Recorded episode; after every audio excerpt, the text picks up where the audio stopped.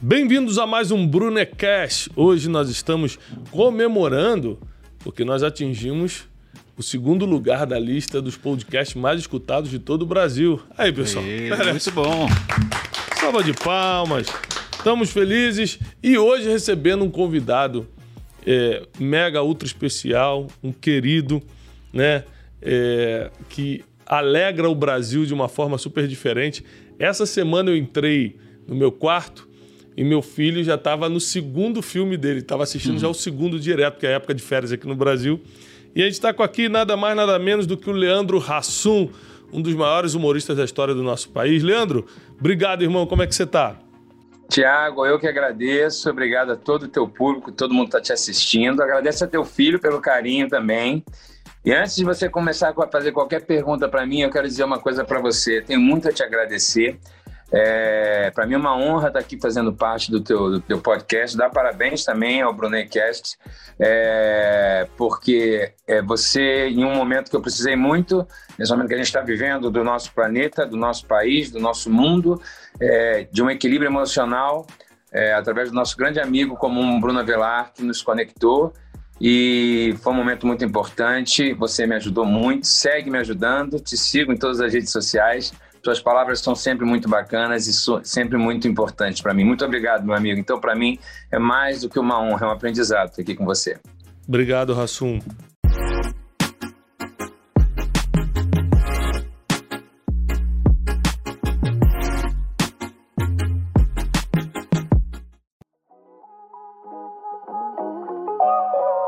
Você sabe, eu já te falei isso também, que eu sempre fui teu fã, sempre te acompanhei. Sabe uma coisa que eu acho que eu não te contei? Quando eu morava no Rio de Janeiro, muitos anos atrás, você se apresentava no Teatro da Gávea, lembra disso? Sim, sim. Muitos anos. Gávea, ali no, no shopping? Fiquei ali no Teatro das Artes e, junto com o Teatro das Artes, Teatro dos Quatro, devo ter feito uns oito anos ali. É, foi um tempo. E, cara, foi, um, foi assim, um, um, um dia muito feliz na nossa vida, né? É, então você é um, é um cara que, é, que Deus colocou aí na nossa geração para fazer a gente rir, para nos conectar com as coisas boas é, o seu filme de Natal na Netflix, que a gente assistiu na época de Natal aqui em casa. É, engraçado demais, bom demais, para a família. Então, assim, primeiro eu queria saber o seguinte: você veio de Niterói, Rio de Janeiro, e como é que você lidou com o sucesso? Porque hoje você é um dos caras é, mais reconhecidos no país, qualquer um sabe quem é você. Existem. É, tem uma frase que eu gosto muito que diz o seguinte: ó, trabalhe muito até que você não precise mais se apresentar. Que é o seu caso hoje, né? Você não precisa chegar no lugar e se apresentar, oi, meu nome é Leandro e tal. Eu ainda me apresento quando eu chego no lugar, você já perdeu, você já passou dessa linha aí. Como é lidar com isso? Como é lidar com isso emocionalmente e tal? Como é que se lida com isso? Se lida, né? Se dá para lidar, né? dá, dá para lidar sim. Há dias bons e dias ruins, como sempre, né? Mas tem um, um filósofo é, chamado Benjamin de Israel que é um inglês, que ele tem uma frase sobre sucesso que eu, que eu gosto de usar muito na minha vida. Que o segredo do sucesso, né? Todo mundo tem essa pergunta sobre o segredo do sucesso. E a gente fica, às vezes, é, nessa busca incansável por esse elmo né? de ouro, ou, ou como chegaria ao sucesso, e quando chegar, como lidar e como manter o sucesso. E o Benjamin Israel fala uma coisa que é muito interessante, que é o segredo do sucesso é a constância do propósito. É, e o propósito nada mais é do que a nossa vocação. um artista, ou um, qualquer profissão, eu falo artista porque é o lugar que eu me identifico, é o meu, é o meu ponto de contato com a minha profissão.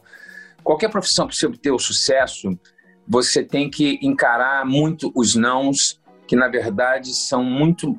Existem muito mais nãos do que sim né, na nossa carreira, seja a carreira que a gente resolver abraçar, vão existir muito mais nãos do que vão existir sims. É, então, os não são os que mais nos ensinam. É através do não que a gente aprende o tempo todo.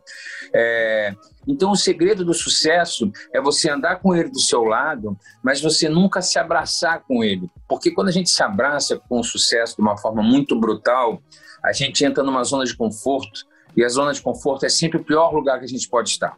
Isso é uma, isso é uma verdade absoluta. Todos os, é, toda, toda a nossa performance ela, se, ela fica estagnada a partir do momento em que você se abraça naquele patamar que você chegou, né?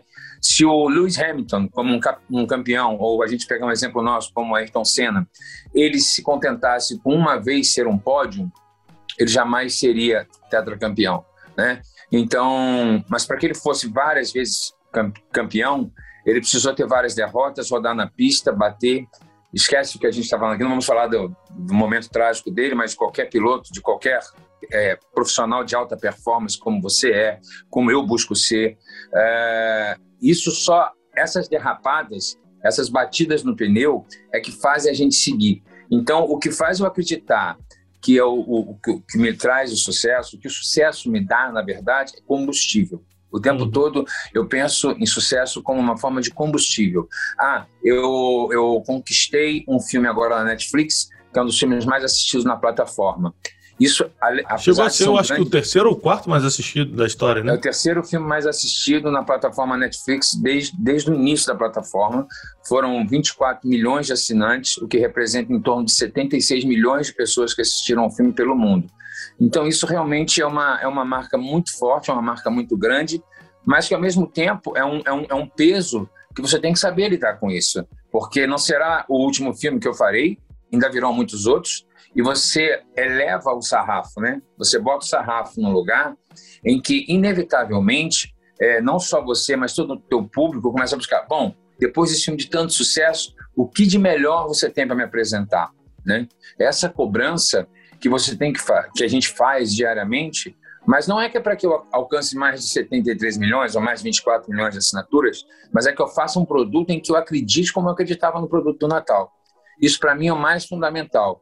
E esse é o meu sucesso, é saber que hoje em dia, como quando você começou a pergunta, você falou assim: você já é um cara que não precisa se apresentar, é um cara que não precisa mostrar e tudo mais, mas na verdade eu preciso comigo mesmo saber que eu estou satisfeito com aquele trabalho.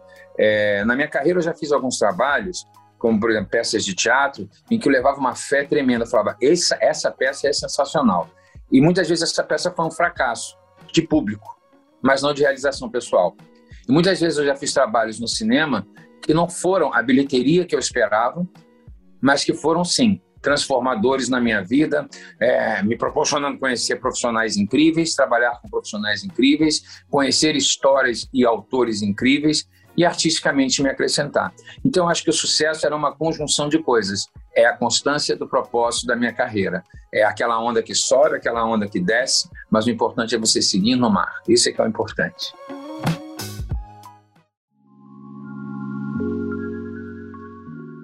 Você falou uma coisa sobre a constância no propósito, né? Uma vez eu fui entrevistar um bilionário aí nos Estados Unidos, né? O, Hassum hoje está morando nos Estados Unidos e por isso que a gente está é, online aqui. Está chegando é... no Brasil dia 21. Ah, então. A gente grava outro presencial. Vai ser um prazer, Thiago. É, e, e aí eu perguntei para ele o seguinte, cara, qual o segredo para você ser um bilionário? Porque muita gente consegue ganhar dinheiro, né? Mas ser bilionário é uma coisa que já não é para todo mundo. Ele falou assim: olha, o segredo é você não trabalhar por dinheiro e por propósito. Aí eu falei assim: ah, mas é uma resposta muito comum essa, né? Não, não faz por dinheiro, faz por propósito. Ele falou: não, mas deixa eu te explicar na prática o que é isso. Na prática, quem trabalha por dinheiro, nos primeiros 10 milhões de dólares, já vai curtir a vida, acabou. Tô com 10 milhões de dólares, vou, pá, vou pra ilhas, passear nas ilhas, vou nisso aquilo. Quem trabalha por, por, por, propósito já não faz diferença se tem 10, 100 ou 100, 10 milhões, 550 milhões. Ele faz aquilo que ele faz porque ele nasceu para fazer. Então ele consegue chegar na marca do bilhão. Isso vale também para quem não está atrás de ser milionário ou bilionário, mas está atrás do sucesso da carreira, está atrás de uma constância é, na vida pessoal, na vida familiar. É não parar nos primeiros resultados, continuar fazendo por propósito. Agora, como é, é levar, por exemplo, você é um cara que é reconhecido com tudo quanto é lugar. Foi fácil emocionalmente lidar com isso? Porque às vezes eu estou num restaurante, eu tenho uma proporção menor dentro de uma área específica E é muita gente que vem pedir para tirar foto, não sei o quê, eu tô com a família, eu falo, caramba, no primeiro ano é legal, no segundo ano é legal, mas depois de cinco anos fazendo isso, seis anos, você começa pô, será que eu não vou conseguir ficar em paz aqui? Como você lida emocionalmente com essa parte? Tem a parte boa, é lógico, ser reconhecido é muito bom, mas como é que você lida com essa parte já que tá, fica cansativa? Tiago, é, existe o ônus e o bônus. Em toda profissão existe o ônus e o bônus, né? A gente não pode querer é, o bônus sem a gente também ter que ter o ônus, né? Então, é, isso parece meio babaca, meio bobo que eu estou falando, mas na verdade o que eu quero dizer com isso é o seguinte: eu aprendi a lidar e, e, e perceber muito cedo na minha carreira que quem eu queria atingir e quem eu queria atingir é um público popular. O público popular, quando nós entramos na casa deles, tanto eu quanto você, através do teu trabalho, eu através do meu, e todo mundo através, cada um do seu trabalho, que, que, que, merecem as medalhas, merecem as fotos e as selfies, seja lá a profissão que você estiver encarando, é, eu acho que a gente tem que saber que é o seguinte: o que nos levou até lá, além da nossa competência, além do nosso profissionalismo, da nossa técnica, foi também o nosso público. Seja o nosso público a audiência que nos assiste, ou seja, o nosso público, o nosso, a nossa clientela, se você é o cara que vende a empadinha bem, você é famoso por vender aquela empadinha maravilhosa, é, e as pessoas querem tirar foto com o cara que faz a melhor empadinha do mundo, é, as pessoas querem tirar foto com o Leandro Hassum, as pessoas querem tirar foto com o Thiago Brunet, é, é óbvio que há momentos e momentos, e há formas e formas de lidar. Mas, assim, eu acho que isso faz parte da minha profissão, sim. Eu tenho colegas que, que discordam, falam assim: não, eu, quando resolvi ser ator, eu não escolhi ser um cara que sou parado no meio da rua é, e que o público tira foto. Ou o que, o que eu acho pior, aquela pessoa que no início da carreira, quando tudo é uma novidade, igual ou quando você começa a namorar e você começa a, a, a descobrir o corpo um do outro, tudo é uma novidade, não é? Então você é empolgado em, em, em fazer amor, em namorar todo dia, todo dia, todo dia. A partir do momento que você casa, né? Muitas coisas nisso é, acabam se dissolvendo, né? Você já não namora todo dia, você já não beija de língua todo dia, você já não faz amor todo dia e tudo mais. Só que na profissão do artista, o que acontece muitas vezes é o seguinte: no início, no primeiro autógrafo, na primeira selfie, tudo é muito apaixonante, é aquela sua descoberta. Essa paixão tem que continuar viva em você o resto da sua carreira, o resto da sua, da sua profissão, enquanto você achar que você tem que seguir essa carreira. Porque é só essa paixão do público por você e essa sua reciprocidade, porque é esse público que te colocou, mais uma vez, usando o termo do pódio, que colocou nesse pódio. Então, esse público, ele tem uma oportunidade única. Você se vê no espelho todo dia, sua família te vê no espelho todo dia, como apenas o Tiago, o Ti, o amor, o papai, entendeu? Esse público, ele talvez nunca te encontre novamente, seja uma oportunidade única. Você deve ter passado por isso, como às vezes eu passo também, quando a pessoa fala assim: Oi, eu sou Fulano, lembra de mim? Porque pedi um autógrafo para você 10 anos atrás. Uhum, para uhum. você, foi mais um autógrafo. E é normal, nós não estamos desdenhando do nosso público, mas para ele aquilo foi um momento muito importante. Eu vou te dar um exemplo do que eu passei quando eu filmei com Jerry Lewis em 2013. Ele fez uma participação no meu filme. E aí vieram me perguntar, é, dias antes de começar a filmagem, assim, Leandro, como é que você está se sentindo? Está feliz para filmar com o Jerry Lewis? Eu falei assim, é uma mistura de bom com ruim. Aí todo mundo riu. Eu falei, é, porque é o seguinte, é meu ídolo maior, é minha grande referência na comédia. Eu tenho uma oportunidade de um dia, um dia, de meio-dia às seis da tarde, filmar com o maior ídolo da minha carreira. Se esse cara me tratar mal, se esse cara não quiser me dar um autógrafo, se esse cara não quiser falar comigo, for grosseiro comigo, ele está destruindo toda uma idealização que eu fiz desse, desse, meu, desse meu ídolo. Ele está acabando com toda a minha infância, com toda a minha referência que eu tinha desse cara. Então eu acho que a gente, como artista, por mais que muitas vezes a gente realmente não esteja no mood, a gente não esteja feliz, é, eu odeio aquela frase que as pessoas usam muito no mercado corporativo, que é assim: os problemas pessoais ficam da porta do trabalho para fora. Isso é uma grande mentira. Ninguém deixa a doença de um filho da porta do trabalho para fora. O importante é como você lida com isso dentro do ambiente de trabalho. Ninguém deixa um problema de casamento da porta do trabalho para fora. Agora, como você lida com isso dentro do ambiente de trabalho, aí sim é o seu grande diferencial. Isso é que vai mostrar o que você é profissional. Então, muitas vezes, o que te parece incômodo você não sabe o bem que você está fazendo para aquela pessoa, o quão necessário você foi naquele momento. Então, eu acho que é isso que a gente tem que carregar conosco. Assim, às vezes, por mais que seja incômodo, se for educado, o problema é educação, sempre educação. O cara que chega te agarrando e fala assim: bora lá, porra, tirar uma foto aqui, quem mandou ser famoso? Isso é ruim, porque ele é mal educado. Mas a gente não precisa responder na mesma moeda. Agora, se uma pessoa chega, às vezes, você está com a tua família comendo, essa pessoa fala, eu sou muito sua fã, você já me ajudou muito em momentos muito difíceis da minha vida, tira uma foto comigo, como não tirar? Uhum. Como não modificar o dia dessa pessoa? Então, é, acho que faz parte da nossa carreira. Isso que você falou é verdade, porque a pessoa constrói uma imagem sua, não foi sua responsabilidade a imagem que ela criou de você, mas você pode frustrar tudo aquilo com as suas reações, né? Esse final de semana eu estava almoçando com o Kaká, jogador, né? Ah, um grande amigo, então, querido. É, tá, chegou aí, chegou aí, tá aí Orlando. Tá aqui, tá aqui? Tá aí, ah, tá vou aí. mandar mensagem para ele. Aí, e eu, aí a gente foi para um shopping, né? A gente estava almoçando num shopping aqui em São Paulo. Aí fica muita gente assim na, na, na, na no vidro do restaurante olhando para dentro.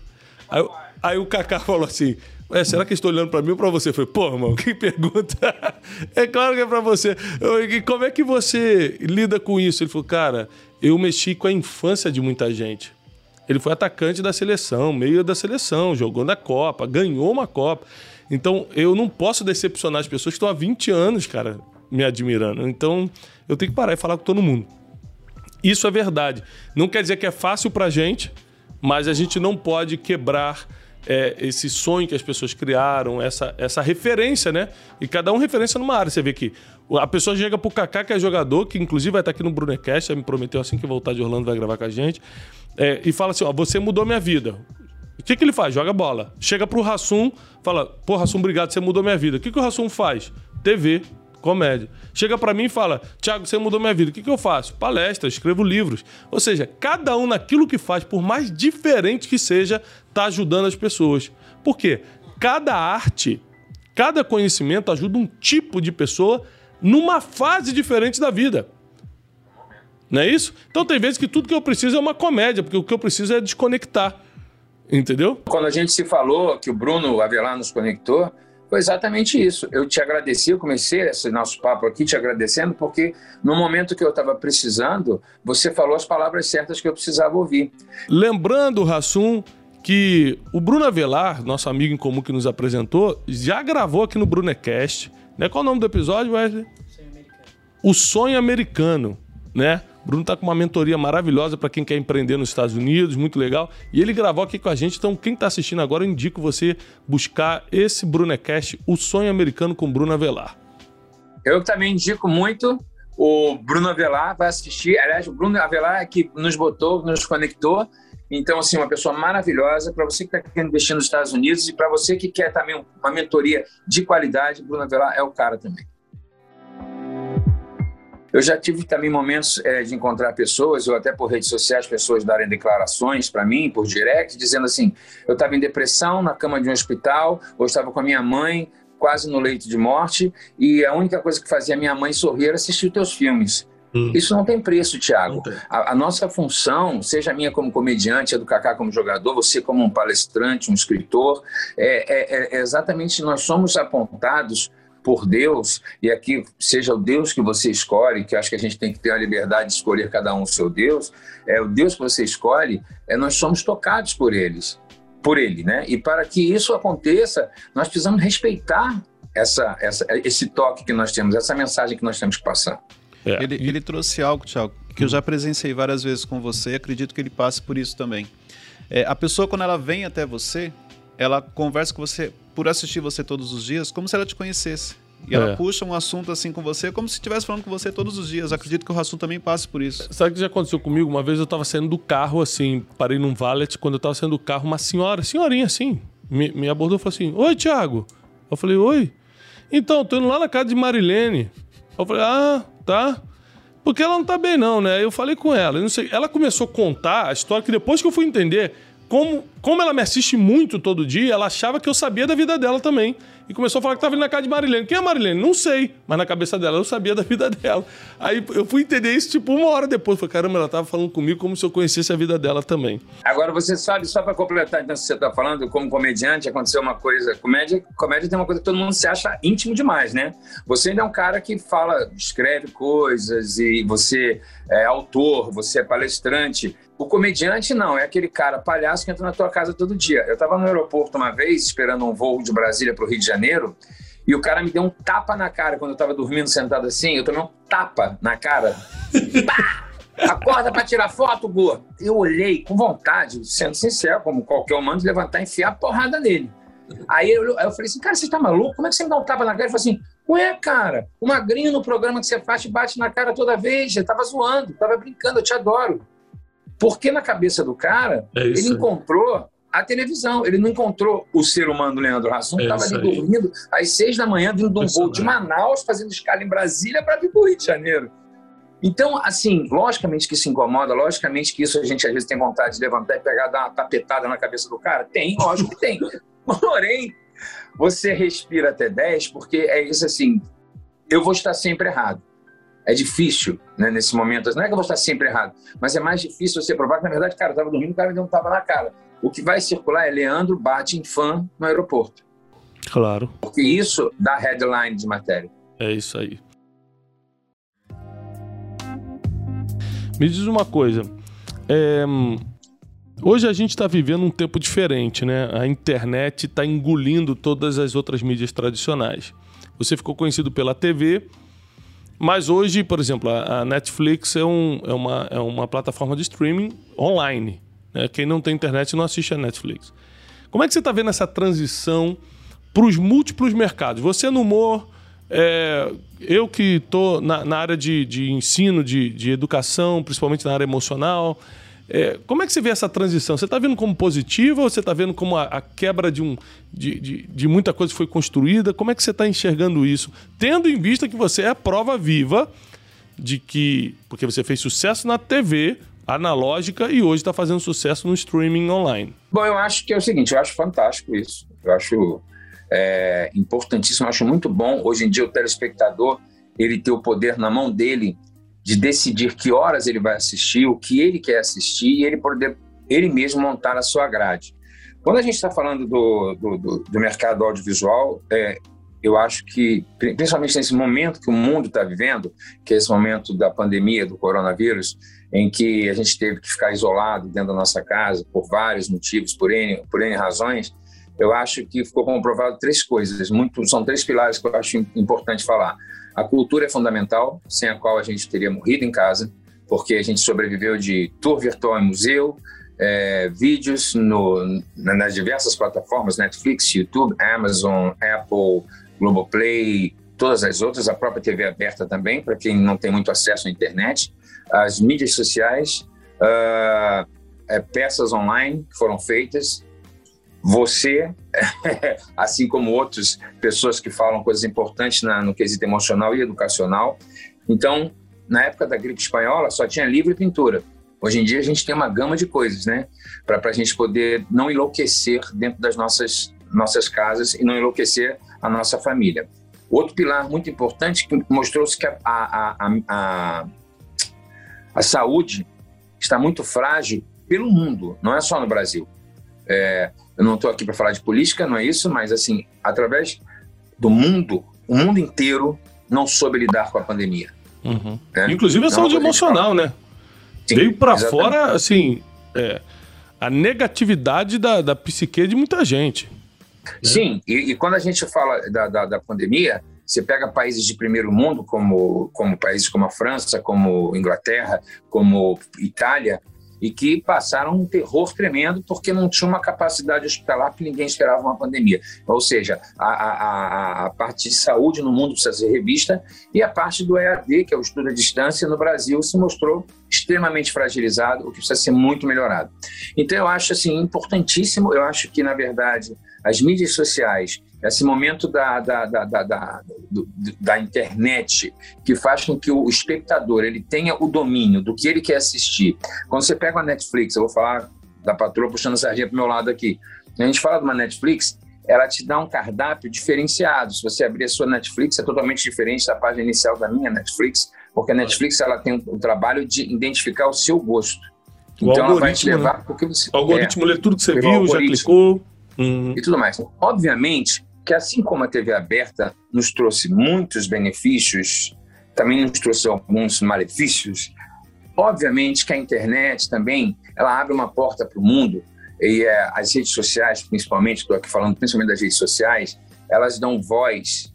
É, é como eu costumo dizer, é, a internet, a, a rede social, é um microfone aberto jogado na multidão num show do Rock in Rio.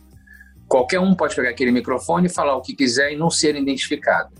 Então, essa é a parte que eu acho negativa da, da internet. Eu acho que a geração Z, Y, Millennium, como você queira chamar, é, está usando de forma é, em alguns momentos, não sempre, mas de forma um pouco nociva essa ferramenta tão importante que se tem na mão.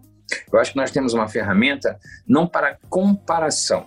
Eu acho que as redes sociais, você não pode usar ela para se comparar a outra pessoa. Eu não posso ficar olhando a rede social do Thiago Brunet e falar, nossa, poxa, eu, eu, eu, eu, tenho uma voz parecida com a do Thiago, eu falo, eu, eu, eu acho as coisas parecidas com a do Thiago, por que, que eu não faço o sucesso que o Thiago faz? Porque não existe comparação. Ninguém será Tiago Bonesse, como ninguém será Leandro Hassuma, como assim, ninguém será um Chico Anísio, não existirá outro. Faça o seu perfil. Você pode sim pegar os bons exemplos e construir em cima de bons exemplos, em cima de boas palavras, em cima de bons conselhos, é, você construir a sua, ajudar a reforçar a sua personalidade e não querer imitar a personalidade do outro ou virar um crítico por, por ser incapaz de imitar o inimitável. Né? Agora, olha só, eu quero que você responda assim bem sinceramente, né? Eu tenho lutado como educador nos últimos anos, eu tenho um clube, um clube de inteligência onde eu ensino 20 mil alunos ali, todo mês, a lidar com as suas emoções, a criar seu próprio futuro, a melhorar o comportamento, é, trabalho toda essa questão. Eu tenho como prioridade na, nessa área educacional a vida emocional. Por quê? Eu, eu sou um cara que sou espiritualizado e eu acredito que até para você praticar os princípios espirituais, você precisa ter primeiro educação emocional, senão você não consegue. Por exemplo, um princípio espiritual é perdoar. Eu não consigo perdoar se eu não tiver com as emoções no lugar. É... Outra coisa, é, se eu não tenho o autocontrole, que é um, um, um princípio da inteligência emocional, que a, a, Bíblia chama, por exemplo, de domínio próprio, eu, eu faço um monte de besteira. Eu, essa semana viralizou aí um, um, rapaz que eu nem sabia quem era, que bateu na esposa e viralizou assim, cancelaram ele na internet e tal. É, eu não entendo o histórico dele, mas vamos supor que tenha sido a primeira vez, eu não sei, eu não, eu não vi o caso. É, por um descontrole, acabou a vida do cara. O cara errou, tem que ser preso, violência, acabou, tal. Mas se tivesse, se ele tivesse passado por um treinamento emocional, quantas situações você passou, Rassum, que você teve que usar o autocontrole, que você viu a importância da inteligência emocional, não só num conflito com um colega de trabalho, ou com, com a TV, ou com, com um fã na rua, mas na vida em geral, lidar com tristeza, depressão, comparação, perdão, tudo isso que envolve 100% a tua vida emocional. Você acha que o sucesso, seja para um humorista, para um, um ator, ou para qualquer outra profissão tá ligada a esse nível de inteligência emocional ou não? Pode ser sincero e soltar o que você acha. Sem, sem dúvida nenhuma, eu acho que o controle emocional é fundamental é, em toda e qualquer área da nossa vida. Né? Você sabe, o perdão é, é, é importantíssimo. É, agora, tem coisas que eu acho que assim são imperdoáveis. Esse sujeito que você está falando aí, eu não gosto nem de falar o nome dele, que eu acho que eu não, eu não dou mídia para esse tipo de pessoa. É, esse cara, divulga, é, é. é, não divulga o nome desse cara. Porque uma coisa é quando a gente perde o nosso controle no nosso dia a dia, a gente tem um desequilíbrio emocional que todos nós já passamos em algum momento da nossa vida. Mas, ao mesmo tempo, nós temos é, idade suficiente, nós temos maturidade suficiente e eu acredito que nós temos inteligência. Nós não estamos falando de um, de um ogro, um cara que, que vive no meio do mato, escondido numa caverna e que não sabe da fragilidade que é uma mulher, não sabe do, do quão grotesco é você bater numa mulher, você agredir fisicamente uma mulher, especialmente estando na frente do seu filho num carrinho de bebê. Que fosse uma vez, meia vez, isso para mim é imperdoável, é digno de cadeia, é digno de não ter nem o que conversar, porque para mim ele tem que ser preso como tipo crime flagrante, né? Porque por mais que tenha sido uma gravação, a prova é mais do que concreta. Ele agrediu uma mulher é, na frente da sua, do seu filho ou sua filha, não sei muito bem, ou a, se era menino ou menina, mas enfim, ele foi extremamente agressivo. Agora, o trabalho do perdão é um trabalho diário. Você sabe que você me ajudou nisso também. Eu outro dia a gente conversou, da vez que a gente conversou, uma das coisas que você falou para mim é assim, você tem que aprender a perdoar, e você me mandou um vídeo, que agora eu não me lembro exatamente de, de, de quem era esse vídeo, se era teu ou se era de alguém que você me mandou. Falou, tô te mandando. Ah, era uma música, lembrei. Era uma música, uhum. era uma música, sim, uma música gospel, linda, inclusive. É, e essa música eu ouvi, achei linda, estava numa viagem com a minha mulher. É, e eu me lembro de eu sentar para comer caranguejo. Eu até botei um vídeo falando sobre isso. Eu sentei para comer caranguejo.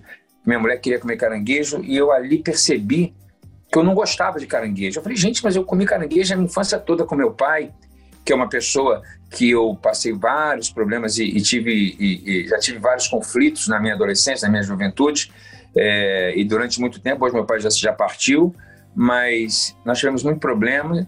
Eu, eu, eu quando ele faleceu, a gente estava se dando. Foi a última pessoa que ele falou pelo telefone antes dele entrar na mesa de cirurgia e depois não sair de lá. É, mas eu sempre fiquei com essa coisa na minha cabeça, do perdão, de como perdoá-lo.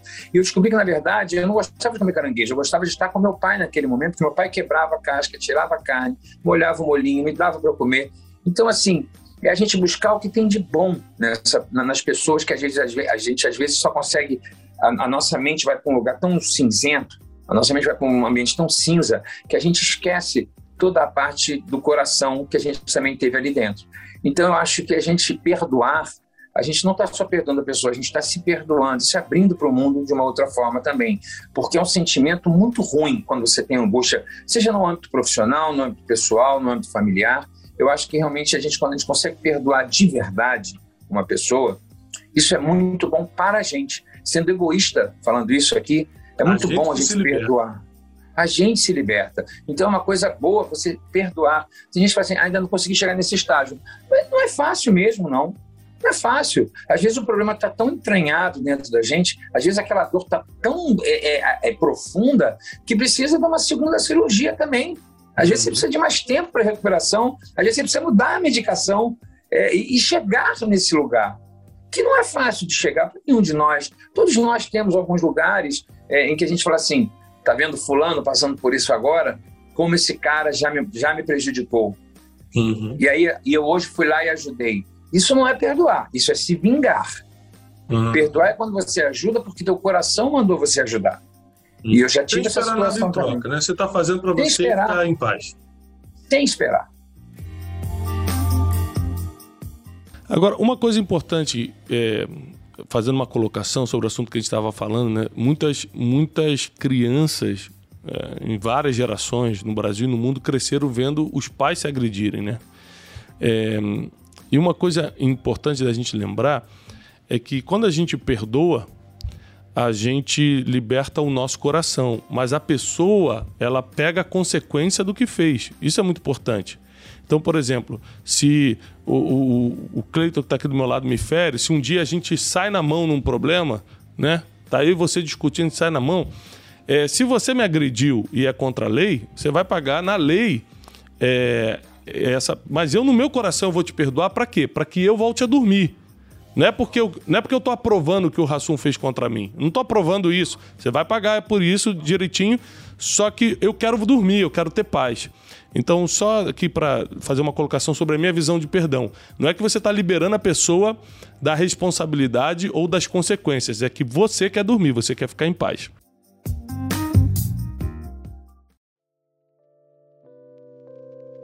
Agora, a gente está num momento, é, Rassum, que as pessoas estão precisando muito rir. A gente está saindo de uma tragédia, cara. A gente está saindo é, de um vírus que ninguém esperava no mundo todo. Eu estou trabalhando de manhã, tarde e noite, literalmente. Eu chego com a minha equipe aqui, 6, 7 horas da manhã. A gente já começa a fazer live pela manhã, eu levando vídeo emocional. Hã? Eu vejo suas lives 6 horas da manhã, às vezes já está na live já. É, exatamente. A gente está desde cedo sim trabalhando e eu acho que cada um tem que fazer a sua parte para a gente aliviar a dor das pessoas. Uma das maiores é, missões que, que Deus dá para a gente aqui na Terra é aliviar a dor das pessoas. Então, cara, quando eu dou uma palavra numa live, ou quando eu escrevo um livro, ou quando eu faço uma palestra é, e, e, eu alivio a dor de alguém, eu sei que eu estou cumprindo a minha missão. E você faz muito bem isso através do seu conteúdo, né, da, da, do seu humor e tal. Quais são os seus projetos e qual conselho você daria para quem quer aliviar a dor das pessoas? Primeiro, quais são os seus projetos? O que você pode fazer 2021, 2022 que vai ajudar a gente como humanidade e qual é o conselho que você daria para quem quer ajudar a humanidade através daquilo que faz? Bom, muito bem. Vamos lá. Projetos. Eu estou voltando agora dia 20 para o Brasil. É... Chego aí dia 21, justamente porque eu estou indo fazer peça. É... Vou fazer um final de semana no Teatro Casagrande, no Rio de Janeiro. E vou começar a rodar o meu próximo filme, meu próximo projeto na Netflix chamado Os Vizinhos. É, tenho muitos projetos daí por diante ainda, alguns que eu não posso falar ainda, porque tem cláusula de contrato me proibindo, mas uma coisa que eu tenho um grande orgulho de falar é que a partir de janeiro eu começo a gravar uma série para o Multishow chamada Casa Paraíso. Esse projeto que foi construído é, a várias, com várias mãos, mas que partiu uma ideia do Christian Machado, que é o diretor artístico do Multishow, é, que o Casa Paraíso eu, ele se passa numa casa de repouso. E a gente pensou esse projeto, antes de tudo isso que a gente está vivendo hoje, essa tragédia, como você mesmo falou, né? mais de 500 mil vidas perdidas no Brasil, é, de valorizar espaço na Casa de Repouso, trazendo comediantes, atores da melhor idade para trabalhar com a gente. Muitos, muitas vezes atores que a nova, a nova geração, os não grints, como eles dizem hoje em dia, os não crints não conhecem não sabem que essas pessoas ajudaram a construir a televisão que eles hoje assistem até na palma da mão deles.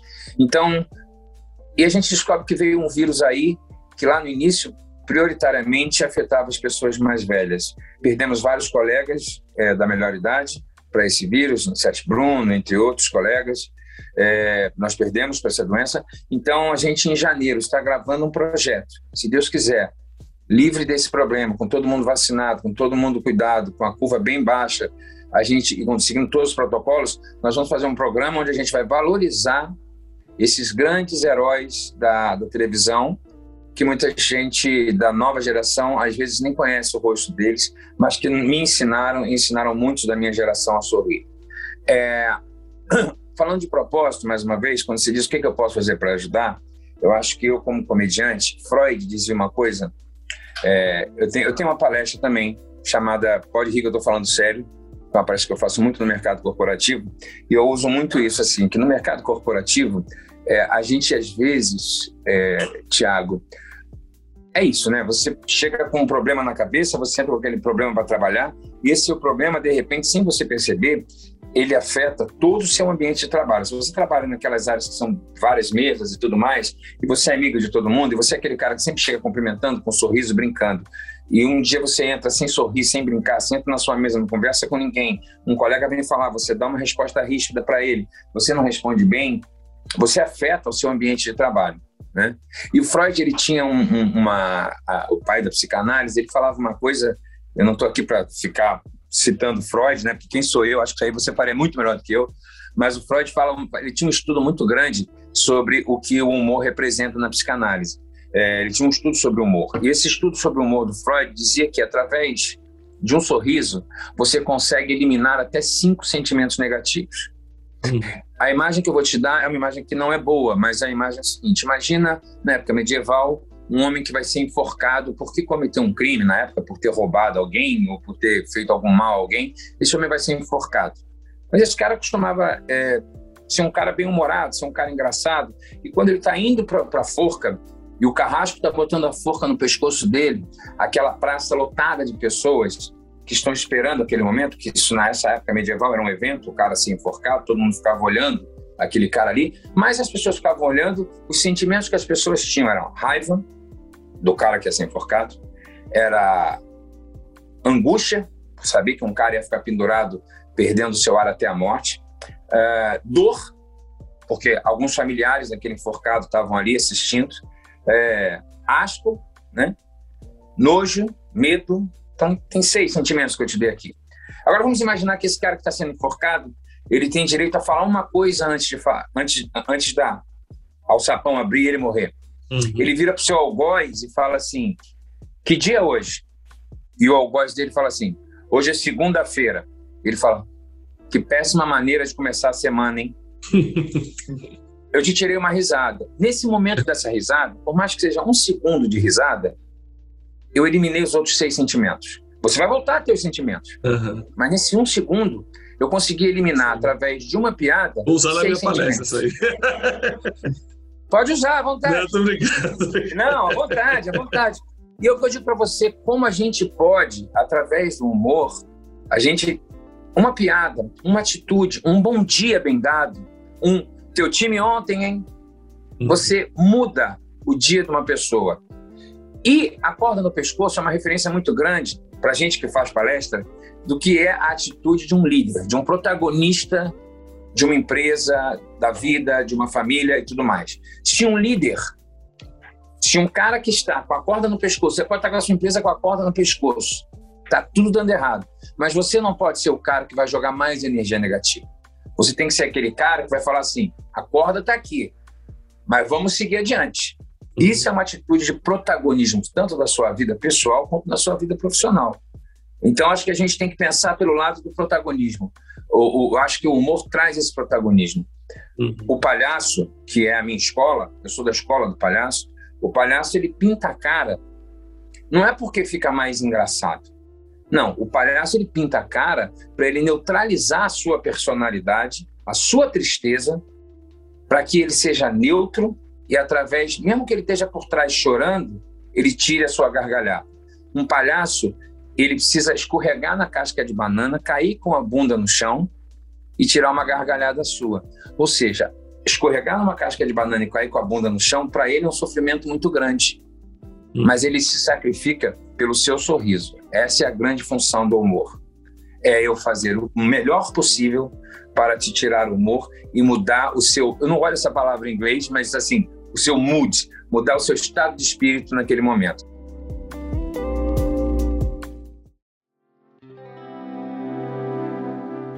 Agora, você tá bonitão, hein, Rassol? Tá de barba. É, pois é, eu tô deixando tá a barba. quantos anos? 47 indo para 48 agora em setembro. É. barba branquinha já. Não, mas na verdade é o seguinte, é, eu, eu adoro usar barba e bigode, mas assim, na profissão, até por eu ter cara mais, eu sou um cara mais caricato e tudo mais, nunca nenhum trabalho deixa eu usar barba e bigode. Eu até outro dia estava falando sobre isso. Pouquíssimas vezes, 99 dos meus trabalhos sou eu sem barba. Pouquíssimas vezes sou eu de barba e bigode. Agora, eu vou fazer um filme que eu não uso barba, eu uso só o bigode. E eu descobri que eu só de bigode, eu fico ridículo. Então, assim, que eu só vou tirar essa barba na hora que for começar a rodar. Agora, assim, a barba vai até o final, porque depois eu vou ficar 45 dias só de bigode. Vão achar que eu sou o seu Manel da padaria. Mas tudo bem, tá tudo certo. Pela primeira vez eu vou fazer um filme de bigode. Que bom. Rassum, prazer te receber aqui no Brunecast. Obrigado pelo seu tempo, obrigado por compartilhar com a gente. É, um grande abraço você na família. Em breve a gente vai estar junto, se Deus quiser. Se Deus quiser, eu que agradeço a você mais uma vez, te agradeço pelas tuas palavras em momentos tão importantes para mim. Sigo aqui você na, nas redes sociais. Agradeço demais a, a Thiago Brunet. É, parabéns ao Brunetcast. É, que vocês sejam o primeiro. Eu, eu, espero que daqui a pouco a gente esteja comemorando não o segundo, mas o primeiro lugar, sempre. Obrigado, Rassum. Um beijão. Até a próxima, irmão. Até a próxima. Valeu.